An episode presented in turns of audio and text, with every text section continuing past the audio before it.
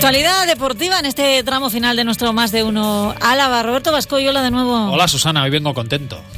Hombre, ya me imagino, vienes contento por el resultado de ayer, supongo, del Deportivo Alavés. ¿O tienes más motivos? Sí, bueno, tengo bastantes motivos en Ah, la vida bueno, en me general. alegro, que hay que me alegro mucho. todo, pero bueno, vengo contento eh, de- por el triunfo del Deportivo Alavés en un derby 1-0, sobre todo porque el triunfo es muy necesario, porque la semana se iba a hacer muy larga, porque hay que recordar que hay parón liguero este fin de semana, por lo tanto iban a ser dos semanas que si pierdes son eternas, Bueno, sin embargo tremendo. ahora tienes mucho más eh, tranquilidad, aunque también te digo que hoy es un día de mucho trabajo porque hasta las 12 de la noche estaremos pendientes del cierre de mercado, porque ya sabes que los equipos son, Sí. son como los malos estudiantes, están ahí A hasta última hora. ultimísima hora, ya lo creo. Aunque también te digo que en el Deportivo a la vez tiene que haber salidas para que haya entradas, sobre todo dos jugadores eh, con fichas altas, como es el caso de Burgui y de John Guidetti, y vamos a ver si incluso saliendo alguno de estos dos jugadores, que no está muy claro que vayan a salir, eh, puede haber más fichajes, porque ayer por la noche se hizo oficial eh, la llegada para mí de un jugador muy importante, que tiene que tener peso en este equipo, como es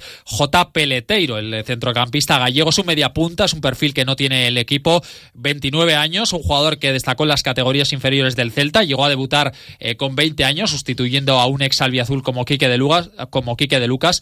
De ahí se fue al Real Madrid Castilla y a partir de ahí fichó por el Eibar, además en un fichaje que fue muy mediático, porque su pareja eh, eh, en aquel momento estaba bastante presente en la prensa del corazón pero llegó allí con mucha prensa del corazón en Ipurúa, pero se dieron cuenta de que además de un jugador mediático, era un jugador extraordinario, que fue aquella temporada de largo el mejor jugador de- en segunda división, hizo una temporada espectacular, de hecho marcó el gol del ascenso del Eibar, precisamente al Deportivo Alavés, y a partir de ahí empezó un periplo en Inglaterra, estuvo primero en el Brentford, después en el Birmingham, fue el fichaje más caro de la historia de este club inglés y ha estado cedido en el, perdón, y después se fue al Aston Villa.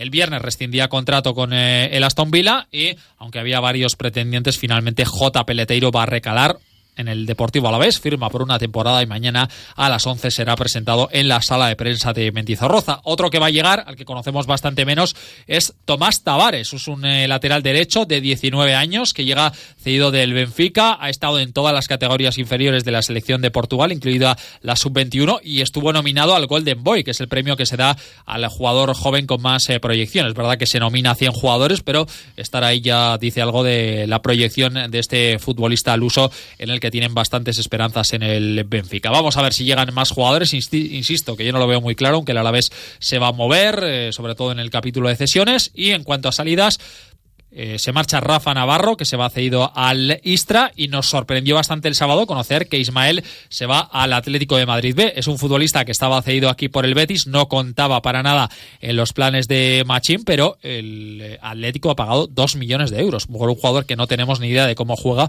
porque no ha jugado ni un solo minuto en eh, Vitoria. Así que insisto, a la espera de la salida de Tachi, que ayer no fue ni convocado, y a ver si puede colocar el club tanto a Burgui como a Guidetti para deshacerse de fichas importantes. Esto en cuanto al mercado y en cuanto a lo deportivo, afortunadamente primera victoria de la era Pablo Machín en un eh, con ese gol de Rodrigo Eli en el minuto 73, aunque el futbolista del partido sin duda fue Lucas Pérez que cambió radicalmente el encuentro tras eh, salir desde vestuarios fue de largo el eh, mejor futbolista sobre el terreno de juego. Puso esa falta botada, votó esa falta eh, desde la parte derecha que cabeceó Rodrigo Eli para meter el eh, tanto decisivo del encuentro. Previamente tuvo una acción muy buena por banda izquierda en un centro al que no llegó Edgar por muy poquito. Y también el Alavés tuvo otra ocasión en esa segunda parte en un remate de José Lu que repelió en una muy buena intervención Unai Simón. En, eh, en cuanto al, eh, a lo que hizo el Athletic, fue básicamente nada, únicamente una acción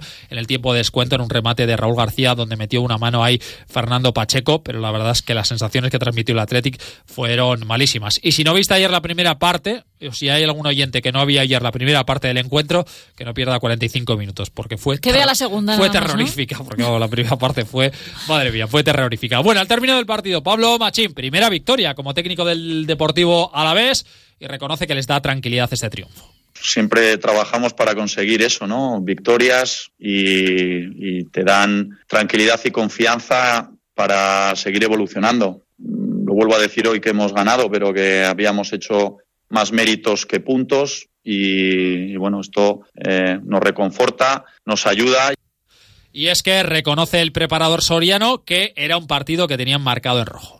Bueno, nosotros no habíamos conseguido la victoria no solo podemos vivir de sensaciones y de buen trabajo, sino que debemos eh, corroborarlo con puntos y era un partido que teníamos marcado en rojo no por nada, sino porque es el, anterior a, este parón que nos va a venir muy bien para seguir reforzando eh, en cuanto a aspectos de automatismos y de trabajo. Yo creo que cuando no consigues victorias es más normal que las dudas aparezcan y la mejor forma de, quitarnos esos fantasmas es con la victoria. Es verdad que llegaron los nervios al final, ¿eh? con esa expulsión de Rubén Duarte. Absurdo ver dos tarjetas en menos de un minuto una de ellas un poco rigurosa, la verdad, pero el almeriense tenía que haber estado un poquito más atento. Una pena, porque la verdad es que en la primera parte fue el único futbolista que hizo algo, la verdad es que eh, lo intentó bastante por esa banda izquierda y para mí fue el mejor en la primera parte y en la segunda estaba completando un partido, la verdad es que francamente bueno, evidentemente eclipsado por Lucas Pérez, pero para mí estaba siendo eh, uno de los mejores. Y enfrente el Athletic, insisto, la imagen que dio fue terrorífica una imagen eh, que hace que ya esté muy cuestionado su entrenador Gaisca Garitano, que pese a todo, ayer trataba de transmitir tranquilidad. Sí, sí, estoy convencido de que, de que es capaz de cambiar la dinámica, en eso no estoy, o sea, no tengo dudas y yo me encuentro bien. Lógicamente, después de perder un partido, pues siempre estás jodido, pero me encuentro bien, con ganas de trabajar, con ganas de revertir y en ese aspecto yo estoy bien. Llevo tiempo en el fútbol, y he estado en todo tipo de situaciones, situaciones buenas, situaciones malas. Cogí en este, este equipo cuando estaba en descenso y, sé lo que es. ¿no? Llevamos cuatro jornadas y está claro que no hemos comenzado bien, pero el trabajo no va a faltar y bueno, pues las impresiones de los dos entrenadores. Me voy a la redacción del diario de noticias de Álava, que está por ahí José Luis del Campo. Hola, José, muy buenas. Hola, buenas tardes. Bueno, José, yo creo que ayer se evidenció que hay dos equipos que están muy faltos de rodaje y que están en un mal momento de forma, porque lo que vimos, la verdad, en la segunda parte el Alavés estuvo bastante bien, pero en la primera, la verdad es que fue horrible. ¿eh?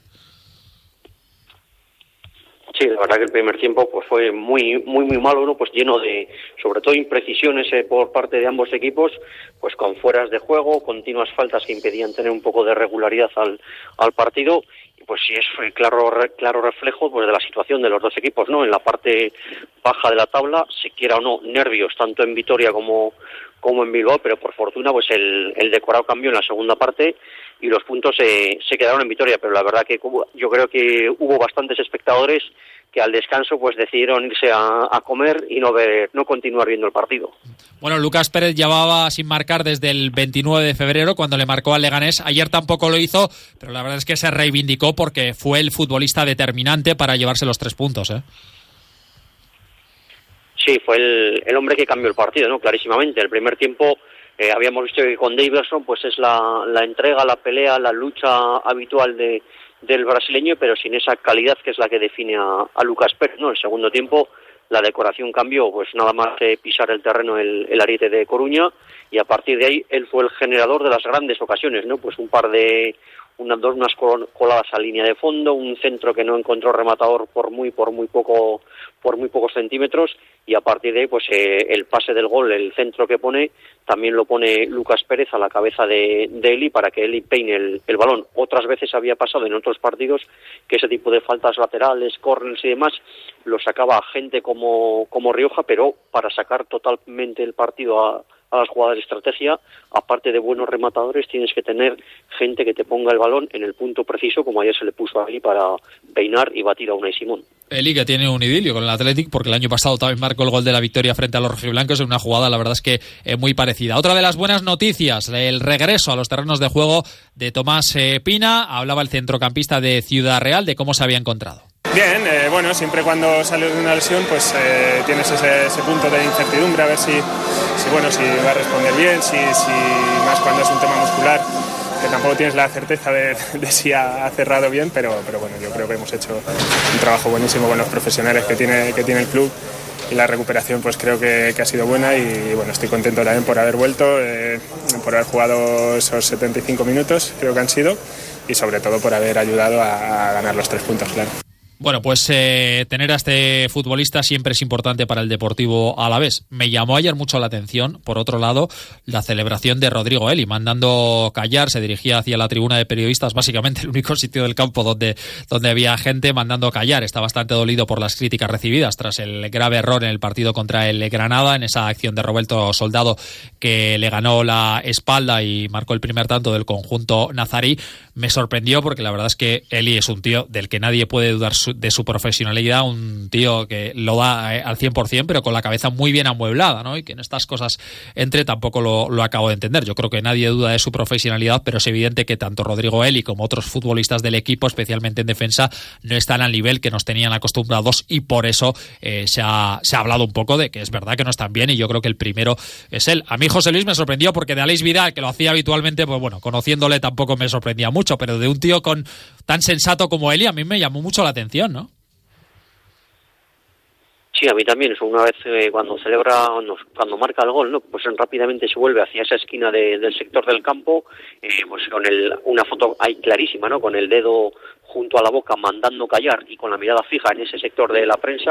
Luego sí que es cierto que por detrás viene Bataglia que le retira la mano de, ese dedo de, la boca, pero él insistentemente, él vuelve para atrás cuando ya va a sacar el atleti de centro del campo, otra vez se vuelve a girar y hace el gesto como de hablar con los, con los dedos de la mano hacia, hacia ese sector y la verdad que es un, es un gesto que, que, se equivoca, ¿no? Él, él, como tú dices, es el primero que, que sabe que no está bien, los fallos ahí están de que no está en su mejor momento de forma física y el hecho de que no está en el mejor momento es que el propio Pablo Machín le retira, ¿no? En el descanso del partido en Granada le retira porque aparte del fallo pues estaba siendo pues un, coladero.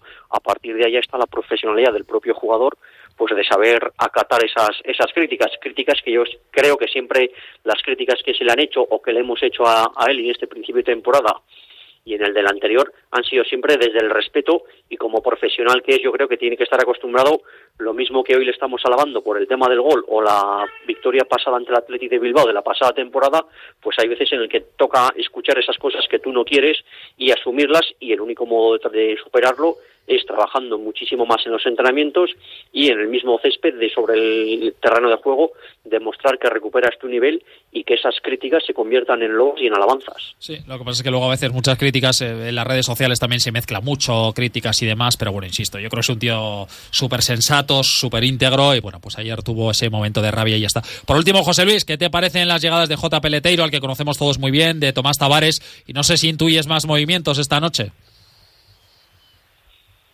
Yo creo, vamos, las llegadas, pues en principio, pues son un poco, eh, pues, también un poco sorpresa, ¿no? el tema del lateral derecho portugués, todos tenemos el, el, buen recuerdo que dejó Teo en la banda izquierda allí en la temporada 2016-2017, nos hablan de un jugador con una buena proyección ofensiva, que puede encajar para ese puesto de, carrilero a costa también de, pues no sé si sentenciar definitivamente a, Martín que va a tener muy complicado hacerse un, un, hueco, ¿no? En el caso de J. Peleteiro, pues también es un hombre que lleva las últimas tres, cuatro temporadas allí perdido en, en Inglaterra, pues con varios cambios de equipo, el Birmingham y demás es su último equipo. No sé qué nivel puede, puede tener actualmente J. Peleteiro, pero sí que la, el recuerdo que tenemos de él es muy bueno en el, en el Eibar. Hay que ver también la posición en la que le ubica a Machín, ¿no? Viene como refuerzo en el centro del campo, pues no sé si buscando de los tres, de los tres jugadores que tiene actualmente en el centro, eh, que sea o ese hombre que trate de conectar con esas llegadas sorprendiendo junto al, al, área rival y para acompañar un poco más a, a Lucas y a, y a José Lu. Y en el resto de movimientos yo creo que como mucho puede haber alguna, alguna salida, tratar de colocar bueno, Rafa Navarro al, al Istra y ahí hay dos jugadores como Guidetti como, como Urri con los que no se cuenta, a los que va a ser difícil colocar por el tema de, del sueldo. A partir de ahí yo creo que no va a haber más movimientos y que prácticamente a las 12 de la noche de hoy la plantilla que tenemos es, es esta en cuanto a jugadores eh, ya fichados o que puedan venir y en todo caso que pueda haber alguna salida. Muy bien, José Luis del Campo, te leemos. Un abrazo, gracias. Un abrazo, Roberto. Bueno, pues mañana presentación de J. Peleteiro y el eh, jueves, aprovechando el parón liguero, partido amistoso contra Osasuna. Y como aquí no hay felicidad completa un fin de semana, pues eh, la parte mala se nos la puso el Vasconia que perdió. Efectivamente, 75-83 contra Lucán Murcia, eh, victoria justa eh, del conjunto murciano que fue superior, yo diría que durante los 40 minutos. Alec Peters con 15 puntos, el máximo anotador en los vascos. Y al término del partido, Dusko Ivanovic, muy contento, no estaba con el nivel de los suyos. Yo creo que esta noche hemos demostrado que somos o no somos un equipo serio en este momento. Mira, todos los partidos hasta ahora que hemos ganado y que hemos jugado, nada especial, pero era, uh, era manera de jugar como tenemos que jugar. Significa como un equipo, luchar en defensa, intentar jugar rápido, sino buscar mejores opciones. Hoy ha sido todo, todo contrario. Muy lentos desde el primer ataque hasta último, muy lentos, sin bloqueos, sin nada. Bueno, pues el equipo llegaba de una gran victoria frente al Real Madrid, pues evidentemente ayer en, contra un equipo un poquito más rodado, pues esa derrota también hacía la valoración del partido, uno de los mejores ayer, después de Peters a Chile Polonara. Fuiste un partido muy difícil para nosotros. Bueno, tenemos que, que ser más continuo y defender eh, con más continuidad y jugar más uh, sólido y puntos en el ataque. Hemos jugado un, un partido muy malo, pero en tres días uh, tenemos un partido de Euroliga, entonces tenemos ganas por uh, demostrar que podemos mejorar mucho. La cita el viernes a las 7 en Euroliga contra el Estrella Roja y felicitar al San Pablo Burgos, que ganó la Champions de básquet al vencer en la final 85-74 ante el AEK de Atenas. La Champions de básquet no es el equivalente a la Champions de fútbol, porque aquí Ya. la Champions de fútbol sería la Euroliga, pero bueno, un título muy importante para el conjunto burgalés que dio la sorpresa ganando al gran favorito. Oye, ya que estamos felicitando, pues felicitemos a Araski que ha ganado. Sí, venció ayer 68-63 ante el Quesos el Pastor. No estuvo bien el equipo en la primera parte, pero en la segunda mitad remontó y se llevó el gato al agua con 15 puntos de María Surmendi y de Laura Quevedo. Esta es la valoración de la entrenadora Made Urieta. Bueno, la verdad es que ha sido muy duro, ha sido un partido muy muy complicado. De hecho, ha habido momentos en los que estaba muy muy feo porque no, está- no estábamos nada acertadas de cada. Y, y sí que al final yo creo que la clave ha estado en el rebote ofensivo. Hemos cogido cuatro rebotes ofensivos seguidos que ha hecho que tuviéramos ataques o, tiros libres, un triple muy determinante de, Cruz que, ha hecho que ya ellas tuvieran más prisa y, se acelerasen en, sus ataques y, bueno, victoria muy importante en Vitoria con, nuestra gente y disfrutando de- del ambiente. Reconoce la preparadora alavesa que su equipo tiene alma. Ellas son muy guerreras, ¿no? Y son muy ambiciosas, son muy competitivas. Eh, hoy Quevedo igual no ha estado toda la acertada que podría haber estado de cara al aro, pero el trabajo que ha hecho en la sombra defensivo, de rebote, de ayudas, ha sido bestial. Y, y eso transferido a todo el equipo, ¿no? Porque las rotaciones de Chris ha estado muy bien, ha estado Laupa también muy bien en, en esos minutitos que, que han tenido y es fundamental. Luego, pues bueno, Tami, Tamara Valde ha estado, bueno, inmensa, creo que ha sido fundamental, nos ha mantenido al equipo en, en el partido y ha hecho un trabajazo bes- bestial y creo que, que hay que destacar el trabajo que ha hecho hoy Tamara Valde. Te cuento cositas rápidas. El miércoles visitan al Perfumerías Avenida a partir de las ocho y media. Misión difícil, pero no imposible. Y vamos a felicitar a Tesi Ebosele, que la atleta del Club Atletismo La Blanca, campeona de España de triple salto sub-20. Ya es campeona absoluta con un eh, salto de 13.40. Le sacó más de un metro a la segunda, que es una barbaridad. Y esta marca de 13.40 es récord de España de la categoría. Segunda en el ranking de España absoluto y octava en el ranking mundial sub-20. A ver si mañana podemos charlar con ella. A ver, vamos con el bloque polideportivo.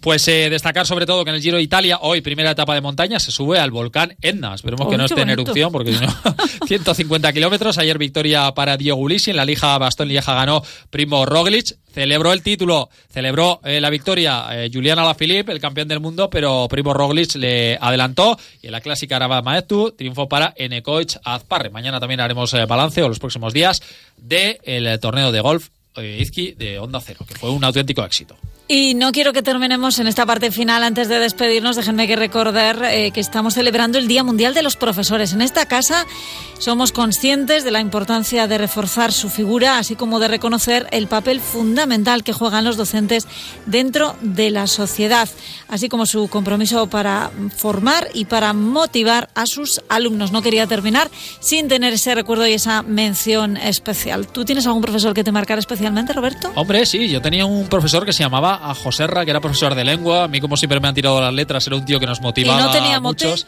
¿Eh? ¿Y no tenía mote? No, tenía mote otro que era bastante peor, que se llamaba El Perro y que eso decía bastante de su carácter. Pero Joserra me hizo leer Crimen y Castigo, la obra de Dostoyevsky, que me encantó. Y mira, pues esa, eso que me quedo de, de él. Exactamente. un gran profesor. la Claro que sí. El Perro no fue tan bueno. ¿Y el tuyo?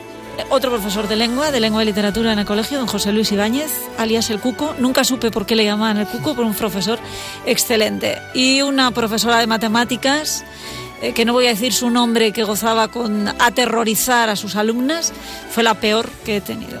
No voy a decir el nombre porque seguramente hay muchas oyentes que la están identificando perfectísimamente. Así que aquí lo dejamos. Muchísimas gracias. Hasta mañana, Susana Por Márquez. cierto, y Blanca, y Blanca en un 646 se lleva las entradas de teatro. Adiós, Roberto Vasco. Hasta mañana. Hasta mañana. A ustedes también un beso, cuídense.